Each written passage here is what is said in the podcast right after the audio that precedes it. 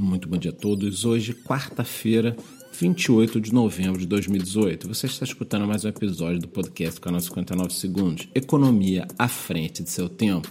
É, meus amigos, e quando todos tinham certeza que o preço ia despencar mais, ele acabou subindo. É o que eu sempre digo: não existem certezas neste mercado de criptomoedas. Bom, ontem, mais ou menos no horário do podcast, o preço do Bitcoin estava gerando ali na faixa dos 3.500 a 3.600. Ocorre que entre a parte da tarde e a madrugada nós tivemos um pequeno pump e no momento uma unidade da principal criptomoeda do mercado está cotada a 3.980 dólares.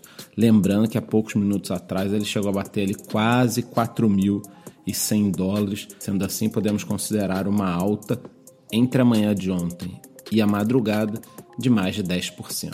É claro que o pessoal das altcoins acaba ficando animado, então continuamos tendo aí uma queda nos últimos sete dias e uma alta relativamente já expressiva nas últimas 24 horas. Então, alguns destaques são para Ripple, mais 6,5 nas últimas 24 horas e menos 14 7 dias. Cardano, mais 8% 24 horas e menos 17 nos últimos 7 dias.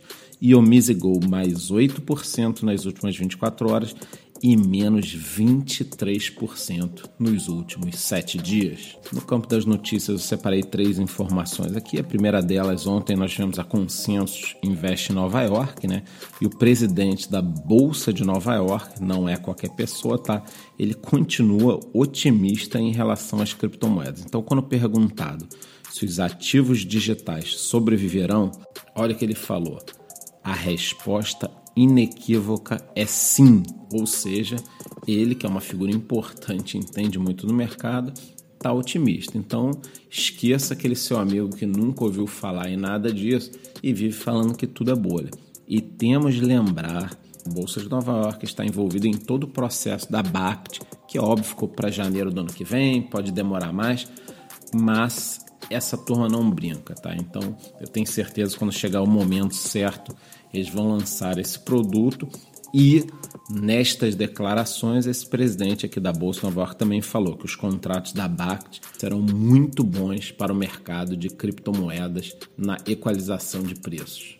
E aí, falando aqui de bolsas, mercados, a Coinbase está lançando hoje a sua plataforma OTC, Over the Counter. Para quem não sabe, quem gasta muito dinheiro em investimentos, né, quer comprar aí 10, 15, 20, 30 milhões de dólares, não entra ali na exchange, faz o seu cadastro e manda sua foto com a carteira de motorista e compra BTC. Não é assim que funciona.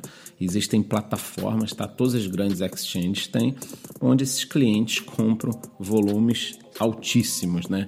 E a Coinbase está lançando uma plataforma OTC própria para investidores institucionais. Segundo eles, era uma demanda dos próprios clientes institucionais que queriam essa plataforma e também uma resposta né, aos concorrentes Poloniex e Gemini que já tinham essa plataforma. E a Coinbase também está entrando com a sua stablecoin, né, que é USDC.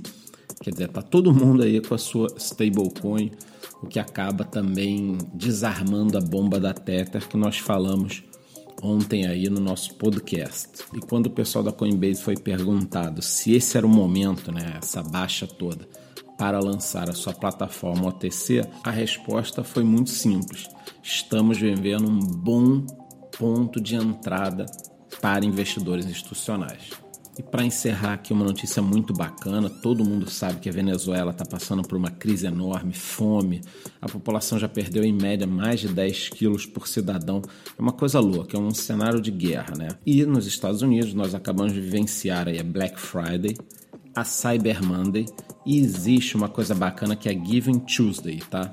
que é depois disso tudo você acabar fazendo doações, ajudar o próximo, é uma coisa bacana. Pelo que eu entendi, é um hábito americano, mas começou ali em Nova York, né? E depois se espalhou pelos Estados Unidos e agora está se espalhando pelo resto do mundo. Bom, um pessoal do México, da Crypto Giants, que pelo que eu entendi é uma wallet, em parceria com a Zcash, criaram um site, e aí eu vou acompanhar né, isso para entender direitinho.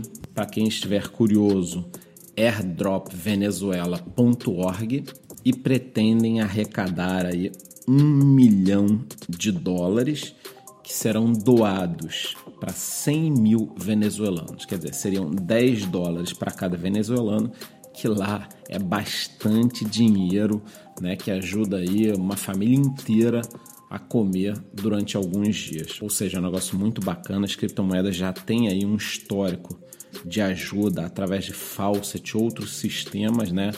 Volto a falar, é claro que eu estou de olho Quero acompanhar esse processo para ver se não é nenhuma fraude e tudo mais. De qualquer forma, eu acho que é uma bela iniciativa. A gente tem que ficar ligado porque existem ramos, né? existem segmentos que de repente a gente não está prestando tanta atenção mas podem ajudar muitas pessoas ainda nessa questão de doação, ajuda direta às pessoas, né? Fazer com que o dinheiro chegue na ponta, não passe por tantos intermediários. Então eu vou acompanhar isso aqui mais para frente, eu trago mais notícias para vocês. Então por hoje é só, muito bom dia.